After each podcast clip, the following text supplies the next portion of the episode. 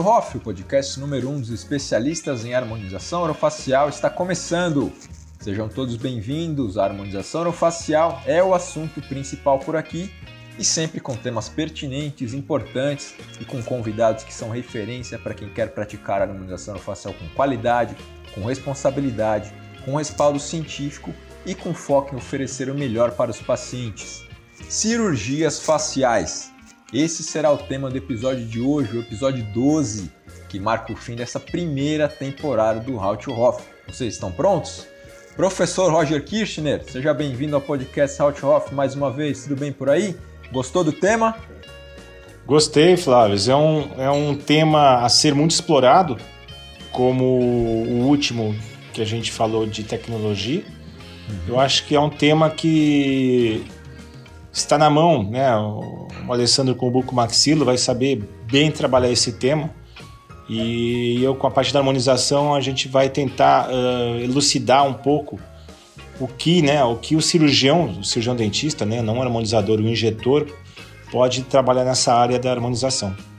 Ok, bacana. Bom, como já dito em outros episódios, só para reforçar, o professor Roger Kirchner é mestre em prótese dental, especialista em harmonização facial pelo CFO e coordenador da pós-graduação em harmonização facial na Faculdade São Leopoldo Mandique. O nosso outro convidado, como o professor Roger Kirchner já adiantou, é o professor Alessandro Silva. Seja bem-vindo, professor. Tudo bem por aí? É um prazer recebê-lo aqui no How to Hoff. Seja bem-vindo. Oi, Flávio, tudo bom? Prazer é todo meu. Obrigado pelo convite. Obrigado, Roger. É uma honra para mim poder contribuir e estar tá com profissionais de tão grande gabarito como vocês aí. Então, eu espero poder esclarecer algumas dúvidas e contribuir da melhor forma.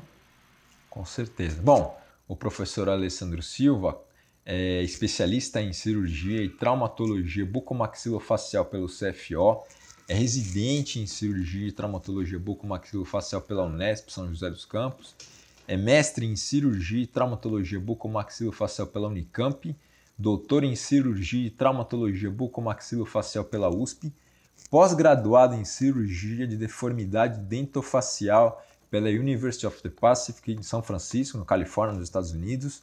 É mestre em medicina dentária pela Universidade Católica de Viseu, em Portugal. Médico dentista na comunidade europeia. Especialista em harmonização orofacial pela Faculdade São Leopoldo Mandique. É membro titular do Colégio Brasileiro de Cirurgia e Traumatologia Bucomaxilofacial diretor executivo do Colégio Brasileiro de Cirurgia e Traumatologia Bucomaxilofacial 2018-2021, responsável pelo serviço de cirurgia e traumatologia bucomaxilofacial do Hospital Beneficência Portuguesa em Santos, é responsável pelo serviço de cirurgia e traumatologia bucomaxilofacial do Hospital Santa Catarina em São Paulo. Então a gente não vai falar sobre traumatologia bucomaxilofacial, quase nada. Certo, professor? Vamos lá, professores. Vou começar com o professor Roger, depois eu pedir para o professor Alessandro completar. Quais são os procedimentos em HOF, professor, que são considerados cirúrgicos? Fala um pouquinho para a gente, por favor, esses procedimentos.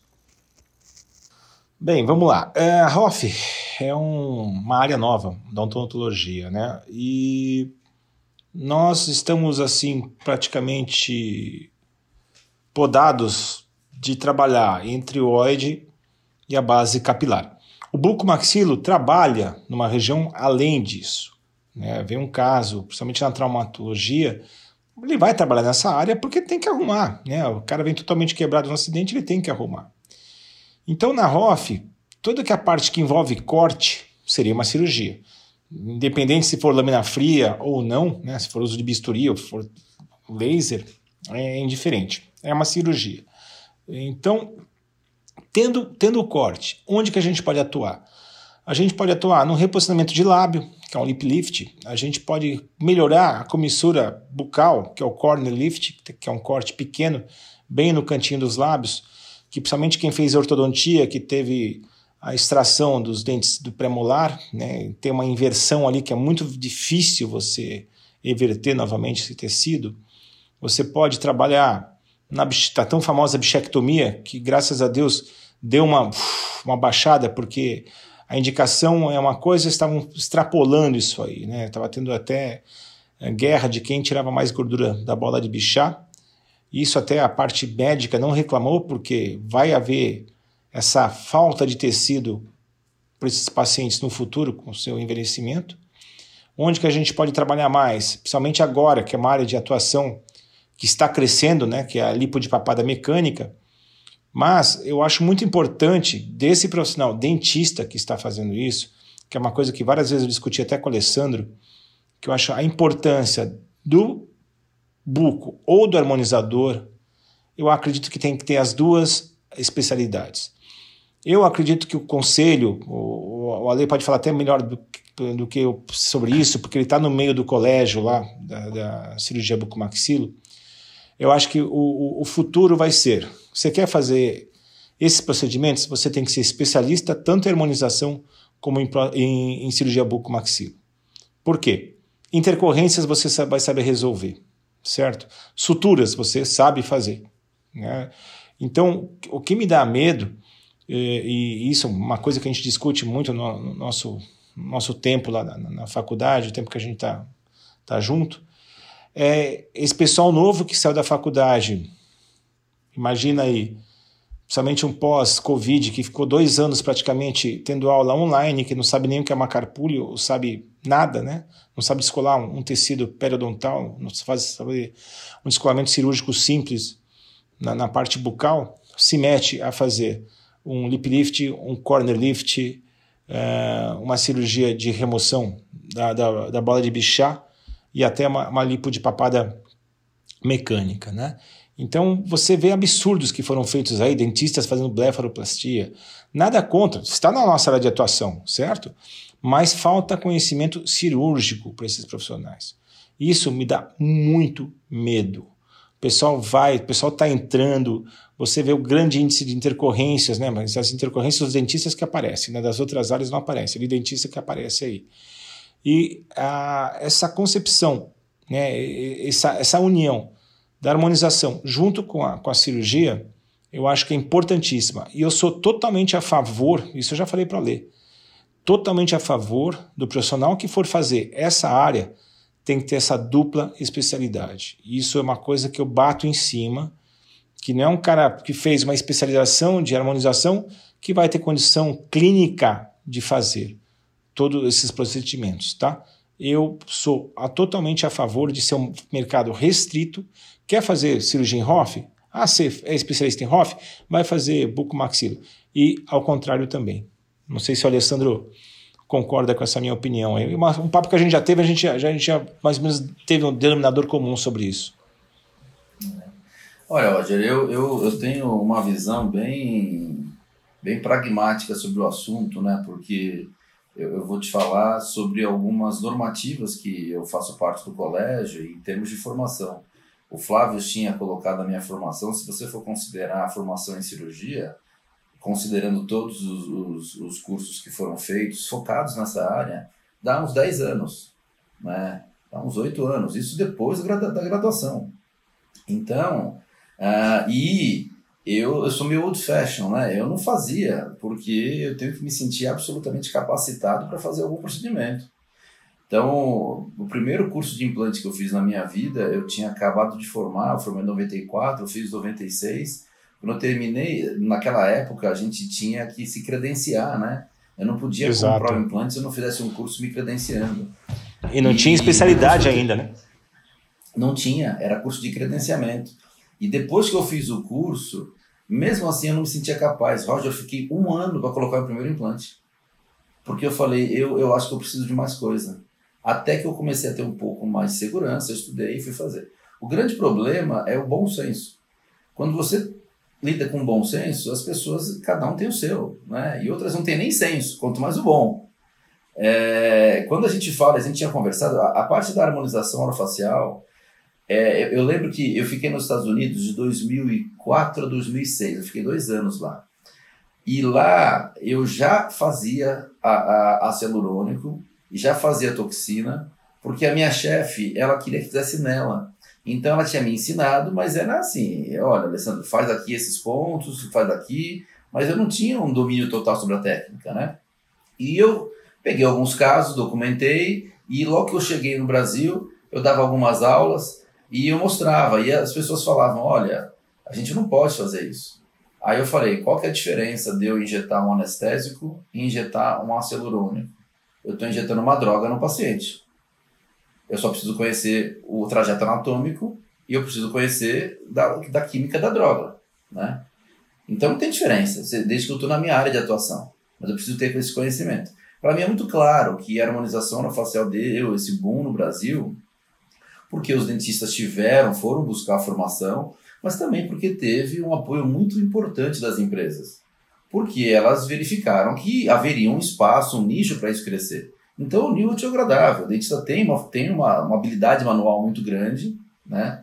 É, tem o um conhecimento específico da cabeça, porque só estuda isso a faculdade inteira. Tem algumas é, partes anatômicas do corpo que é passado muito, muito é, breve, né? Ah, e evolui de uma forma adequada. Mas eu acho que assim, extrapolar isso para procedimentos cirúrgicos, aí eu acho que forçar um pouquinho pro clínico geral.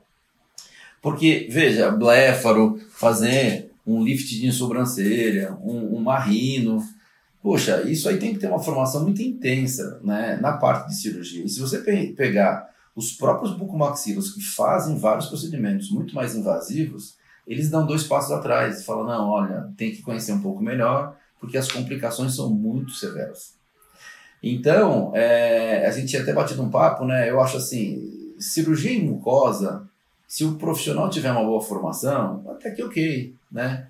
Quando começa a ir para a pele, eu já começo a ficar um pouco preocupado, porque eu acho assim, eu tenho que estar preparado para resolver as complicações oriundas dos procedimentos que eu faço.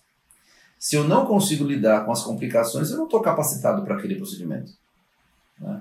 Então, só, só para você ter uma noção, Roger, é, senão eu fico falando dia, a, a, noite inteira, né? Mas eu já vou te passar a palavra aí. Para você ter uma ideia, a formação no Brasil é, do bucomaxilofacial, que é preconizada pelo Colégio Brasileiro de Cirurgia, é no modelo de residência. Isso quer dizer que é dedicação exclusiva. O cara fica de segunda a sexta, 10 horas por dia, ah, dando plantão e hospital, tudo e às vezes final de semana também. Isso totaliza, ao longo de três anos, 8.640 horas. Esse é o ideal, que a gente preconiza como formação no Brasil. Se a gente considerar as especializações, como elas são feitas, elas dão uma formação de 3 mil horas, de 2 mil horas. Gente, o próprio especialista que se forma numa especialização, por pior que seja a residência, não dá para comparar 8 mil 640 com duas, três mil horas. Só que, se eu levar em consideração a formação na maior parte do mundo, na grande maioria dos pacientes da América Latina, e aí eu estou falando de Costa Rica, viu? Eu estou falando de Nicarágua, Equador e também Estados Unidos e México, a formação não são 8.640 horas, são 11.520. São quatro anos de formação integral. Então você vê a seriedade que é o negócio. Então, chegar para mim e falar: olha, um clínico geral que se formou da faculdade, que fez uma especialização, vai começar a fazer bléfaro? Eu falo: ah, eu acho que não. Eu acho que não. E nem tão pouco o próprio bucomaxilo. Ele tem que ter um degrau a mais, né? Ele tem que fazer cosmética. No mundo inteiro, o bucomaxilo faz cosmética da face, né? Mas ele tem que fazer cursos para isso, para se capacitar. Então, assim, isso me entenda assim, não é um corporativismo, né? É o que eu acho para proteger o paciente. É, eu acho que assim, procedimentos como esses, eles podem ter complicações severas e as pessoas têm que estar capacitadas para aquilo, né? para tratar delas. E eu acho que apenas num curso de odontologia ou de um curso de especialização é, não vai capacitar para essas cirurgias maiores, mas fios, preenchedores, é, bioestimuladores. Nossa, o dentista, assim, faz de uma forma que é excelente. É, a gente você vê, você recebe vários, vários é, colegas que, inclusive, são médicos, que sentem a vontade de tratar com você, Roger. Porque você tem uma formação, é sério, né? sabe, estudou. É, isso tem que ser da mesma forma nas cirurgias estéticas da face. Ok, são, são cirurgias, são procedimentos complexos que exigem né, a formação, tanto o bucomaxilo que deseja trabalhar com harmonização orofacial, tanto quanto o cirurgião dentista que não tem especialização em bucomaxilo, eles precisam se, se preparar né, para se complementar. Né? É, porque trabalhar, trabalhar com tecido mole, né? Desculpe te interromper, Flávio. É, é um resultado não assim, como posso falar, hum, assim que você sabe onde você vai chegar. Um reposicionamento na, na bucomaxilo, você tem que fazer uma cirurgia ortognática para reposicionar para prótese, para ortodontia, é muito mais simples, porque você tem um planejamento, você trabalha em cima de uma base fixa. Na cirurgia de harmonização, a gente está sobre um tecido mole, que vai ter cicatrização, que vai ter os bom cuidado do paciente, que são vários fatores que podem trazer um comprometimento estético. Que aí que é, aí que mora o perigo. Então, o Flávio tinha falado, né, da, dessa, dessa preparação, né, do dentista. E eu, e eu lembro uma vez que eu estava lá com minha esposa, inclusive, que era dentista, né? Espero que ela não ouça esse podcast. E aí ela ela tava brincando comigo e falando, olha, é, qual que é o problema do cirurgião dentista fazer essas cirurgias cosméticas, né? E aí essas cirurgias cosméticas, eu não estou falando de lip lift, que é até uma cirurgia simples. Eu estou falando de fazer uma rino, fazer uma blefaroplastia, uma rítido, né, que é um facelift. São cirurgias maiores. Que a gente vê colega fazendo com local. Né? É, ela falou, qual que é o problema? Eu falei, nenhum. Ele pode fazer. Da mesma forma que eu acho que o médico, se tiver conhecimento, ele pode fazer um implante. Mas Como tem médicos faça... fazendo implante.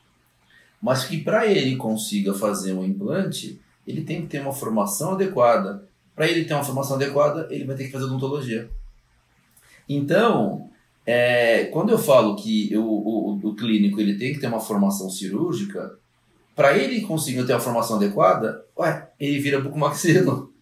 Então, para você ter uma ideia, na medicina, eu não consigo. Se eu, se eu, for, se eu quiser fazer medicina e quiser fazer ah, uma, e ser cirurgião de cabeça e pescoço, eu tenho que passar pela, pela, pela clínica cirúrgica. Cirurgia geral. Se eu quiser fazer cirurgia plástica, eu vou ter que fazer dois anos de cirurgia geral. O que, que isso tem a ver? Tem tudo a ver. Eu vou conhecer, eu vou aprender princípios cirúrgicos para depois aplicá-los na área específica que eu estou me aprofundando. Então, é, a mesma, é o mesmo raciocínio para a odontologia. Né? Se você quer evoluir um degrau, você tem que ter uma base muito bem fundamentada para que você evolua esse degrau. Professor Roger, qual que é a finalidade desses procedimentos, né, os procedimentos cirúrgicos de, de Hoff? Né? É, qual que é o objetivo na face do, dos pacientes? Conta para gente, por favor. Bem, eu vou enumerar os quatro principais, tá? Que seria o lip lift, né, que é uma cirurgia feita na base do nariz para você levantar um pouco esse lábio quando os dentes não aparecem, para o paciente ter uma para mostrar a, a, parte branca né, do sorriso e a parte gengival, que é muito importante, até mais importante que a branca, porque a estética está na vermelha, não na parte branca. O corner lift, como eu, como eu tinha mencionado né, no começo da nossa nosso bate-papo, uma eversão dessa comissura de lábio muito provocada por ortodontia, para técnicas de remoção do, do premolar, para facilitar né, a ortodontia. É, a Bichek, que ela ficou mundialmente conhecida depois que a Angelina Jolie é, relatou né, numa reportagem, acho que foi para a Veja. Eu nunca me esqueço, saiu no domingo, na segunda-feira encheu de mulher no consultório, ah, quero fazer bichectomia, quero fazer bichectomia. Aí foi muitos casos realizados e sem indicação, né? Acharam que ia ficar magrinha, né? A pessoa que parece uma traquinas, né? Fazendo bichectomia ia ficar magrinha. Não, e não adianta. E não adianta isso. E outra coisa muito importante, né, que até é uma coisa que eu achei muito engraçado no pessoal do mestrado que a gente dá aula, a colocação da importância quando fizer a, a, a lipo de papada mecânica ou enzimática, mas a gente vai falar da mecânica, que está na parte cirúrgica, você pesar o paciente antes. Porque depende se você faz o procedimento, né, que seria a lipo de papada, né, com cânulas da técnica ou com sugador, né, uma máquina de sucção, ou na própria seringa, que seria menos traumática, com possibilidades menores né, de criar uma fibrose, de criar aderências. E o que acontece exatamente por causa disso aí? Você faz né, a remoção dessa gordura, E o paciente não vê resultado. Só que o maldito come feijoada toda quarta-feira e todo sábado, come uma pizza inteira dia sim e dia não, toma três garrafas de vinho e ele engorda. Então não vai adiantar nada. Ele pode tem que fazer lipo no cérebro, né? Porque tem que tirar, tirar essa mentalidade de gordo, porque não adianta você ficar tirando a gordura, fazendo um trauma cirúrgico e o paciente vai lá come um monte. Ele não vai emagrecer nunca, né? Porque aí é, é, é um procedimento que acho que é importantíssimo a gente pesar o paciente. Eu gostei muito dessa colocação que nós tivemos na última, no último mestrado exatamente a importância de ter uma balança, que é uma coisa que nunca tinha passado muito na minha cabeça. Pô, temos que pesar esse paciente. Aí ele fez a, a, a lipo de papada agora, né? Dois, três meses, o resultado está ótimo. No quinto, sexto mês, voltou tudo. Por quê? O cara engordou 10 quilos. Pô, aí é complicado, né? É verdade. É, e também tem outra coisa, né? Verificar quais são os pacientes que têm estabilidade psicológica para se submeter aos tratamentos, porque tem muito paciente que a gente atende que tem expectativas irrealistas, né? Então, eu procuro perder bastante tempo nessa consulta inicial, tem pacientes que falam assim, doutor, eu vou ficar bonito? Eu falo, eu vou te deixar harmônico, vou te deixar simétrico. Porque não dá, né? Você vai ter que trabalhar com o que ele tem. E, e tem pacientes que ficam lindíssimos e vêm agradecer e eu falo, olha, eu, a única coisa que eu fiz foi colocar para fora o que estava escondido. Porque estava aí tudo aí dentro escondido. E a gente só revela, né? E é, a harmonização orofacial consegue fazer isso, a cirurgia ortognática consegue fazer isso, todos esses procedimentos. Quando você fala em lip lift, corn lift, lipo de papada mecânica, eu acho que assim, um, um cirurgião dentista bem treinado, com conhecimentos anatômicos, né? é, fazendo de uma forma responsável, é um procedimento super bem indicado e, e pode ser feito. Né? É, agora, isso a gente vê dentro de um contexto. Né? Essa gordura que tira, a gente vai jogar fora ou de repente a gente pode transportar ela para um outro local? A gente pode fazer a lipoenxertia. Né? E o Roger trabalha bastante com hemoderivados também, né?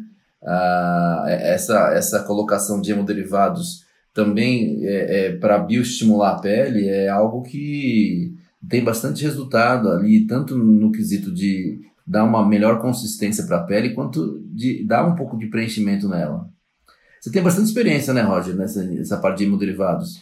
Sim, porque o, o, o que acontece? Tem um pessoal no Peru, que é uma linha, agora me lembro o nome do, do profissional, que ele prefere fazer a limpoenxertia com a bola de bichar.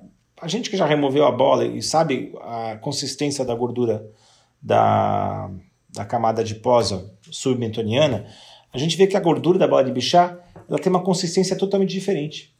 Ela parece mais grossa, ela é, ela é mais difícil de você, como posso falar, comprimir ou você espalhar ela. Ela tem uma consistência totalmente diferente.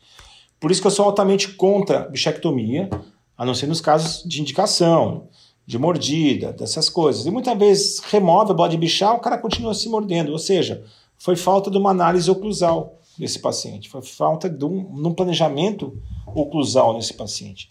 Então, essa gordura é misturada com o PRP, né, com os derivados, os, os hemoderivados, e é enxertada, principalmente na região orbicular, nas bolsas, e com resultado muito bom, muito bom. E é o que está sendo feito com a gordura da, da, da parte submentoniana. Então, não vou abrir uma bola de bichar para tirar uma gordura porque ela é de melhor qualidade. Não. Eu faço, eu mato dois coelhos numa cajadada, removo a, a gordura né, e, e acrescento plasma e enxerto. Quer a coisa melhor? É dele, é do paciente. Não tem reação nenhuma. Tem, então, é, essa, é, é, tem algumas pessoas levantando a possibilidade, a hipótese de fazer enxertia utilizando a bola de bichar. Né? Aí a gente tem que ter um pouco de cuidado. Primeiro que uh, não tem um embasamento muito forte científico para isso. E o segundo é que existe sempre o risco que a gente considera de contaminação, porque está dentro da boca. No momento que eu vou retirá-la, ela vai acabar se contaminando, né? Para as bactérias da boca e eu vou estar inoculando elas ali no tecido subcutâneo. Se vai dar uma infecção ou não, é difícil de dizer.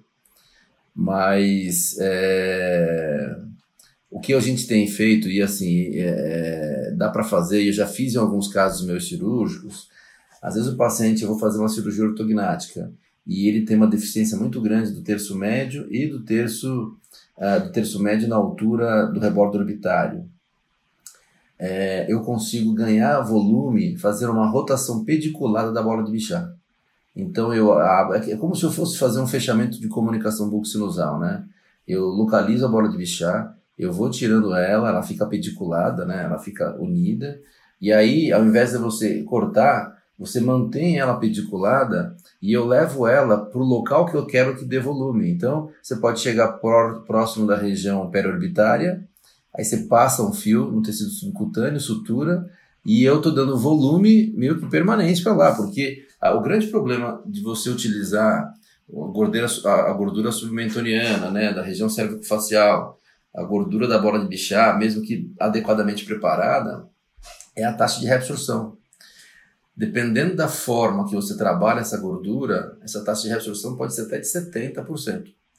Os protocolos mais atuais de manipulação da gordura, eles procuram identificar, é, primeiro eliminar, porque quando a gente vai fazer esse processo, às vezes tem uma lise muito grande dos adipócitos e forma realmente aquele, aquela suspensão de gordura né? Dá a impressão que tem um óleo, assim. E isso é, não vai trazer benefício nenhum para o tecido. O que vai trazer benefício são as células progenitoras. Então tem um, um, protocolo lá específico que você pode centrifugar essa gordura a duas, três mil rotações, se eu não me engano, acho que por três minutos. E aí você consegue separar esse tecido gorduroso. Quando você faz ele de forma pediculada, a taxa de reabsorção é muito menor, porque eu, mantenho a nutrição. Né? Então, você vê, se tem vários artifícios que você pode lançar a mão utilizando a mesma técnica, né? Ao invés de eu pegar, eu ter, tirar a gordura que está no local, eu posso transportar ela para um outro local de forma pediculada. É, é, tanto que é, é aquilo que você falou, ela é muito utilizada em comunicação buco-sinusal, porque é, o cara remove aquela bola, provoca uma comunicação, e aí vai fazer o que, João? Vai fazer o quê? Pô, é, é Olha, eu, eu vou te falar, ela tá eu... Ali, ela está ali procurando uma coisa. É, eu amo usar bola de bichar para fechamento de comunicação bucosinusal. É muito bom. É a melhor coisa. Porque eu, eu, a taxa minha de complicação de, com fechamento de bola de bichar é zero. Zero. Porque eu, eu levo o tecido e eu não perco o vestíbulo bucal. O grande problema de você fazer um fechamento na técnica convencional é que eu vou ter que puxar um tecido de um lugar para fechar em outro, porque tem um buraco ali, né? É, imagino que todo mundo que esteja assistindo aí seja da área da odontologia, mas é um buraco, é uma comunicação, uma fístula que se forma permanente entre a boca e o seio maxilar.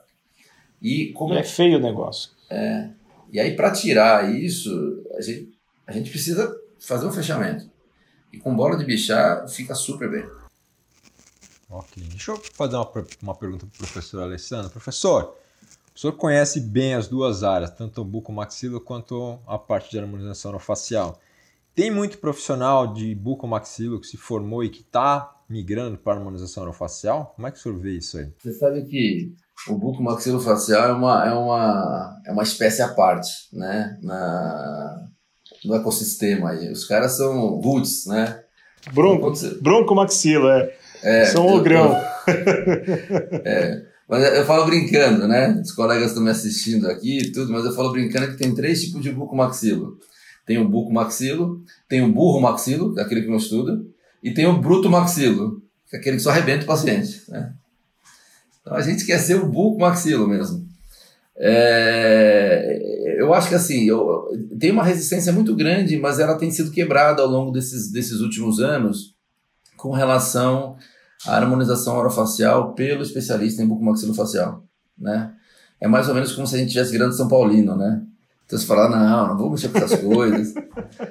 Mas, na verdade, é, é a cereja do bolo. é a cereja do bolo. A gente faz a maioria dos nossos procedimentos baseado no osso, né? Então, cirurgia ortognática, fratura, e eu, eu para atingir o osso, eu tenho que passar uma série de estruturas, que eu tenho que conhecer muito bem essas estruturas. É, o, o fato de eu manipular bem essas estruturas que eu estou passando por elas é que vai ser a cereja do bolo para eu conseguir potencializar os meus resultados. Né?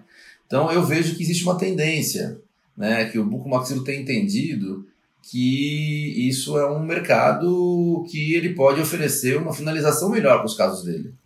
É uma oportunidade nova, porque ele já tem um preparo, né? ele já mexe com os tecidos, ele já mexe com a parte, a parte óssea, ele tem conhecimento de cirurgias é, pesadas, de repente abrir um, um novo leque de opções com a harmonização facial, porque ele já tem a, essa facilidade, não é isso? É, mas então, Ale, assim... você viu que diminuiu esse preconceito, diminuiu esse preconceito contra a harmonização na parte bu buco, né? Muito. Você vê muito. isso? Eu, eu, eu, faço parte de alguns grupos, né? Ainda existe uma certa resistência, né? Com alguns colegas, que eu acho que é justificável. Tem gente que não quer, e a gente respeita, né? Mas é, tem tido uma, uma, uma, uma, uma migração para essa área cada vez mais forte porque é o que eu te falei, é complementa. O que, que a gente faz numa situação que eu preciso aumento de, de tecido na região zigomática? Pô, eu vou ter que fazer enxerto ósseo no paciente, eu posso usar prótese. Isso também é uma outra coisa legal, né? Dizer, o Roger pode comentar a utilização das próteses. Ou eu vou fazer a utilização de gordura, mas às vezes eu não consigo tirar a gordura do paciente da região cervicofacial, aqui da, da papada. Às vezes eu tenho que ir para uma outra localidade, que é o abdômen. Por área de atuação, teoricamente, eu não consigo né, atingir essa área para poder do, retirar. Eu posso me associar a algum colega para ele retirar essa gordura, eu preparo ela e aí eu coloco nessas áreas de interesse. É, e se eu não tiver essa possibilidade, eu posso usar um preenchedor. Então você vê que tem que fazer parte do armamentário do profissional para que ele consiga oferecer né, todas essas modalidades eu vejo, eh, complementando, a, antes você me perguntar, ou você vai. É, é, é, mais ou menos em relação a essa pergunta que você fez. É, quem já entrou numa sala de traumatologia, você vê, você vê lá furadeira, serra, tudo, porque é, é aí que vem a fama né, do, do bronco maxilo. E eu acho que das áreas é, que são mais beneficiadas pela harmonização, eu considero quatro. A buco, por um refinamento do que vai ser feito, a ortodontia, por um complemento também de todo o tratamento que foi feito, a prótese, porque tem que analisar a dimensão vertical? Tem, mas certas concepções junto com a buco e junto com a orto, projeção de lábio, é, eu acho que está altamente, é, como posso falar, ligada. Né? E a implantodontia também. Acho que a implantodontia, eu sou da, da, do implante, né? Comecei a fazer implante em 91. Peguei essa, essa época que o Ale falou aí, que você tinha que se credenciar. Você era da época dos implantes ósseos, né? Sim, porra. Era terrível, cara. Mudar uma mandíbula toda dentro, sem nada, sem nenhuma concepção, em cima de um reborde totalmente é, com sangue e, meu, olha a contaminação que a gente tinha. Vê se alguém morreu. Ninguém morreu, né? Mas era, era carnificina. Era carnificina. Implantes agulhados. Como é que aquilo ficava lá? Até hoje Deus duvida. É, é, é fogo. Mas, tem, tem, mas, os, mas, tem os agulhados até hoje, hein? É, mas olha só, eu sou bem, bem motivado, assim, pela, pelas, pelas é, alternativas que, que vão surgindo pela, pelo avanço tecnológico. Então, é, a gente consegue fazer próteses né, customizadas nos pacientes. Então, eu vou, eu tenho um paciente que tem uma deficiência de zigoma ou deficiência de ângulo de mandíbula. Aí eu falo para ele, olha, eu vou preencher essa região, eu vou fazer como se fosse um try-on aí para você, um teste. Se você gostar, eu consigo te dar muito mais do que isso com uma prótese fixa, né? uma prótese que é interna no paciente e eu desenho ela no computador. Definitiva. E, e a gente fixa, só que tem que ser muito desenhada. Tenho que, eu tenho que realmente desenhar de acordo com a anatomia que eu quero desse paciente. Então você tem que ter um conhecimento profundo de proporção, né? de análise facial. Mas é um resultado espetacular. Hoje, com as impressões 3D, às vezes eu consigo imprimir no meu consultório.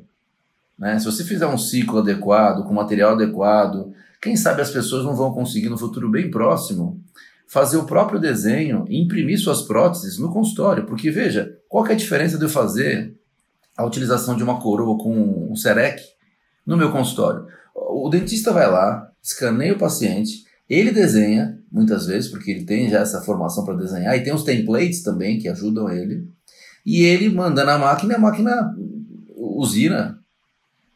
Eu não vejo diferença nenhuma de, no futuro, óbvio, obedecendo os, os, os protocolos de esterilização, de biossegurança, disso acontecer. Isso vai popularizar e vai diminuir o preço. E vai, e vai democratizar mais esse tipo de tratamento. Né? Mas para isso, o profissional tem que ter conhecimento de tecnologia. Tem que conhecer do software. Né? É, é essa nossa geração, Ali, eu acho que assim. É... Fala pela sua, é uma geração ainda que está com a não, é, você torce para o Santos, dá para ver que você é jovem. Cara, meu, a torcida do Santos, o nível básico é 80 anos, você é novinho. Ele é da torcida jovem do Santos, o cara mais novo da torcida jovem tem 60 anos. Então, é, essa parte de tecnologia, infelizmente, chegou tarde para gente. Porque a gente ainda é daquela geração que a gente gosta de estudar, a gente gosta de cutucar. Sabe? Essa galera que está vindo aí é, é, muito resultado imediato, é falta de planejamento. A gente vê isso nas pós-graduações, né? indiferente da, é, da área que seja feito. E a harmonização, ela veio assim, o que você está falando da prótese, o que, que a bucomaxilo já fazia 20 anos atrás, era uma harmonização facial, pessoal. É harmonização. Melhora. Uma classe 3, que você vai melhorar o paciente, você vai jogar lá para trás, numa função mastigatória correta, é harmonização. Então, tem uma coisa que a Teca fala, né, que é realmente é, é, é certíssima. O dentista esquece que a harmonização ela começa com oro, né? E eles esquecem Exato. que um aumento de dimensão vertical, uma prótese bem feita, pode mudar todo o contexto da face do paciente. Todo o contexto. Agora, o dentista sai do consultório, sai da faculdade, ele não nem compra aquela cadeira odontológica, né? Ele compra uma maca porque ele vai ficar focado somente Exato. em fazer harmonização. Exato. E, e, e é o que está saindo, né? É uma crítica nossa, que você sabe muito bem da, da minha visão junto com a da Maristela. É, me dá pena de ver esse pessoal que sai exatamente, compra uma, compra uma, uma maca, não compra um equipe, não sabe nem que é dente. Esse, Esse é o problema que eu vejo disso, Roger. Eu vejo o seguinte: toda vez que você tem a massificação de algum produto ou de algum procedimento, o que vai acontecer vai cair preço. Porque você massifica isso aí, Sim. é muita gente fazendo, e aí vai começar a cair preço. E aí, para oferecer um tratamento mediano, você vai entrar na vala comum. E aí, você vai ter que lutar por preço. E, e essa luta por preço não para até o mercado te achatar de tal forma que você tem que pagar para trabalhar. Quando isso acontece. Eu hoje. Sim. Endodontia, o que caiu. Agora, quando isso acontece, o que é, qual que é o problema? O problema é que se o profissional ele não tem uma diferenciação importante, né, não faz algo diferente, ele cai nessa vala comum, ele vai se ver refém de uma situação que ele não teve uma base para fazer outras coisas. Então imagina que o, o colega se formou em odontologia, ele não se dedicou, ele ficou fazendo a harmonização por cinco anos, os preços caíram lá embaixo, e aí ele vai falar assim: eu vou decidir agora fazer é, prótese. O tempo, o tempo passou. O tempo passou. Eu, eu comentei isso com a Maristela hoje. Eu vejo essa ROF injetora que a gente está hoje, 3, 4 anos mais. Aí eu acho que vai ter uma separação da ROF é, real, né, que é uma ROF que é multidisciplinar, para uma ROF injetora, eh, basicamente. Então esse pessoal está saindo porque eles acham que é simples, é campo externo, não tem língua, não tem saliva, não tem dente, não tem fechamento de boca, não tem espaço reduzido, não é escuro. Eles acham que externamente é tudo muito mais fácil. E aí, Roger, isso tem mercado para tudo, né? Você vê a, a, a, essas, essas clínicas que atendem pacientes de uma forma mais popular, né? Então tem várias aí, não vou nem citar nomes, né? Para não fazer o um merchan, mas você tem várias aí no mercado e elas têm público para isso e vão ter sempre público para isso. Mas elas lutam. Lembra da Imbra? A Imbra é. jogou o preço lá embaixo, mas depois subiu, que não era, não era bem isso. E é o mercado. o paciente vai atrás de preço, não de tratamento de qualidade, infelizmente. São poucos é. os que, então, que valorizam. Se, você oferece algo diferente, o paciente fala, não, não, eu, eu não vou. E, aí você vai estar segmentando o teu público, né? Não, Sim, eu quero um público que exatamente. possa pagar e que valoriza. É, tudo depende do business que ele quer seguir, né? Se ele vai seguir dessa forma, ou ele vira empresário, ou ele vai morrer trabalhando. Exatamente. Bem, professores, muito obrigado. Estamos chegando ao fim de mais esse episódio do podcast Out Off. Muito obrigado a vocês. Foi um grande prazer conversar com vocês. Né? O papo realmente rendeu. E para acompanhar o podcast Out Off, ouvir os episódios anteriores e não perder nada, é muito fácil. Anota aí, nós estamos no Spotify e nas principais plataformas de streaming. Escolha a sua plataforma favorita e não perca nenhum episódio dessa primeira temporada que está chegando ao fim. Aliás, aqui vai o meu agradecimento a todos os professores que estiveram conosco nessa primeira temporada do Hoff. Em especial os professores Maristela Lobo e Roger Kirchner. Muito obrigado a vocês. E claro, nosso agradecimento especial também a você que nos ouve e que está sempre por aqui. E como você já sabe, pelo nosso site www.howtohoff.com.br. Também dá para acompanhar o podcast Salthoff e melhor do que isso, obter mais informações sobre os cursos e treinamentos do Howtohoff. E por falar em curso, anota aí na agenda de novo. Dia 5, 6 e 7 de maio tem curso do Howtohoff em São Paulo. Imersão e harmonização orofacial baseada em conceitos do visagismo. Vagas limitadas, inscrições abertas Acesse aí www.howtohoff.com.br, preencha o formulário de contato e peça mais informações sobre esse curso. É um curso muito especial, imperdível tanto para você que é cirurgião dentista e já atua na harmonização facial, quanto para você que é cirurgião dentista e está buscando conhecer um pouquinho mais sobre esse novo universo da odontologia. Não perca essa oportunidade. Inscreva-se já. O podcast How to Hoff é uma produção Bicast. Até a próxima.